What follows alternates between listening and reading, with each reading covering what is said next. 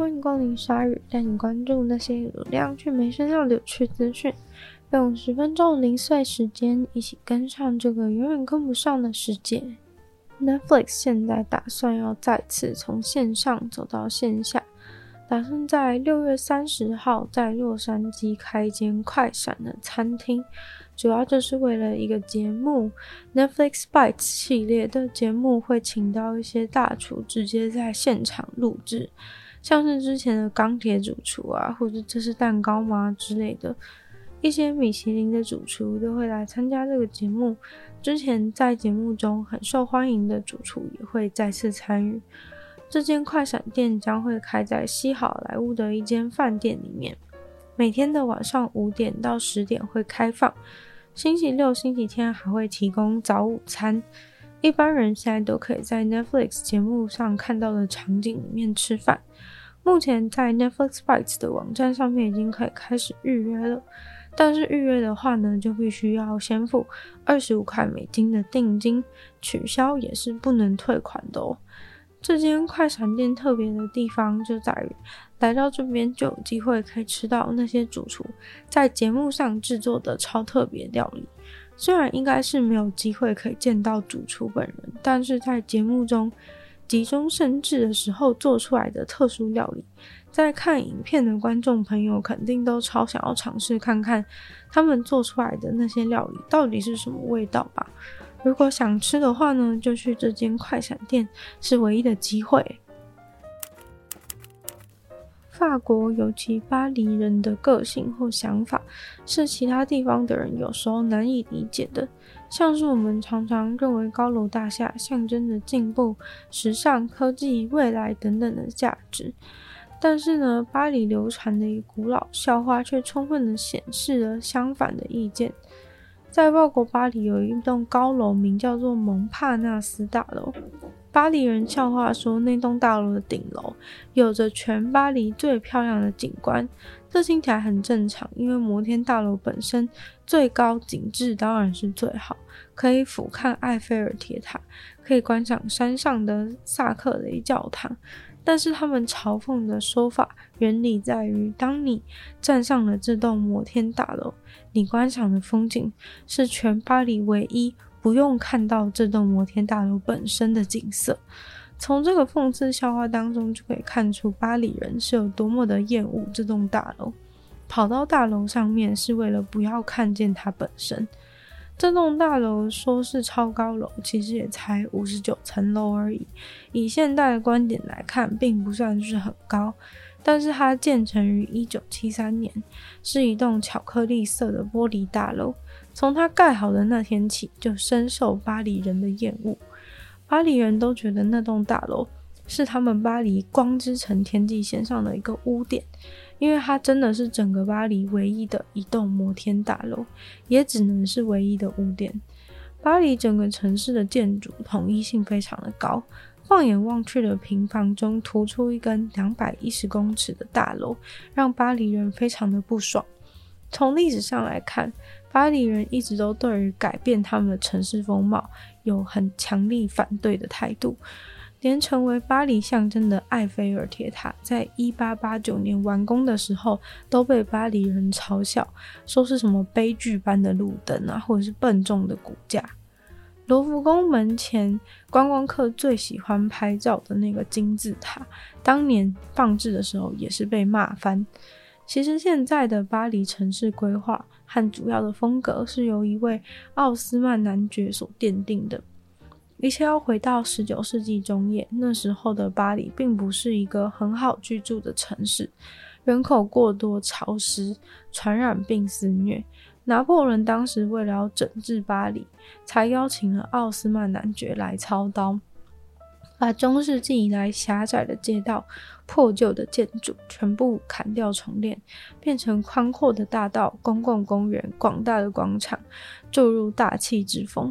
如今巴黎放眼望去，之所以能够如此的有一致性，也是因为所谓的奥斯曼公寓，也就是那种在巴黎市区随处可见的六层楼石头造建筑。也就是至今巴黎人仍然喜爱的这种城市风格。但是二战发生以后，巴黎部分的地区受到战火波及，重建的时候当然就要把最新的现代化技术带进来。像当时英国、美国都在盖高速公路、摩天大楼，巴黎也想要在重建区尝试新科技、新建设、现代化的都市设计和摩天大楼。很快的呢，就引来了民众的不满。访问的影片当中，很多路人都称那些大楼极其可怕。直到现在呢，那一栋最高的摩天大楼已经要庆祝五十岁的生日了，巴黎人还是非常的讨厌。世界上最大的一颗肾结石，从一位斯里兰卡的患者身上取出来了。这个肾结石的大小大概有一颗葡萄柚那么大。长度的话，可能跟一根香蕉差不多，重量等同于四只仓鼠。讲这些比喻，其实好像也有点难想象，虽然感觉很夸张，但毕竟每个地方的水果和仓鼠的大小差异都很大。这颗巨大的肾结石有十三点三七二公分长，重量八百公克，它惊人的体积直接一次突破两个世界纪录。在此之前的世界纪录是来自于二零零四年的印度，出现了一个十三公分长的肾结石。在重量方面呢，前一个世界纪录的保持人是六百二十公克，二零零八年来自巴基斯坦的一颗肾结石。长度方面是超过了印度那颗一点点，但重量方面是超过了巴基斯坦的那一颗非常多。所以这颗斯里兰卡的肾结石就一次拿下了两个金氏世界纪录，最长又最重的肾结石。肾结石算是还蛮常见的，大概每个人的人生中有十趴的几率都会有过肾结石。而科学家发现，近年来肾结石变得越来越普及。从一个二零一八年的美国研究就发现，美国的男性和女性有肾结石的比例都增加了。除了有可能有跟基因有关，会影响到你有没有肾结石，但现在因为环境污染的关系，肾结石也变得越来越常见。想要避免肾结石的方法呢，有包含了多喝水，还有减少钙的摄取。根据研究显示，每天喝两公升以上的水，基本上呢就能把小小的肾结石透过尿液自然的代谢掉。不过直径的限制大概只有三毫米。如果你的肾结石已经长超过三毫米以上的话，那就只能去找医生处理了。在越来越多人都有肾结石的趋势下，未来肾结石的世界纪录很有可能会再次被打破。现在的议员不只要在地服务，有时候还要帮当地宣传观光。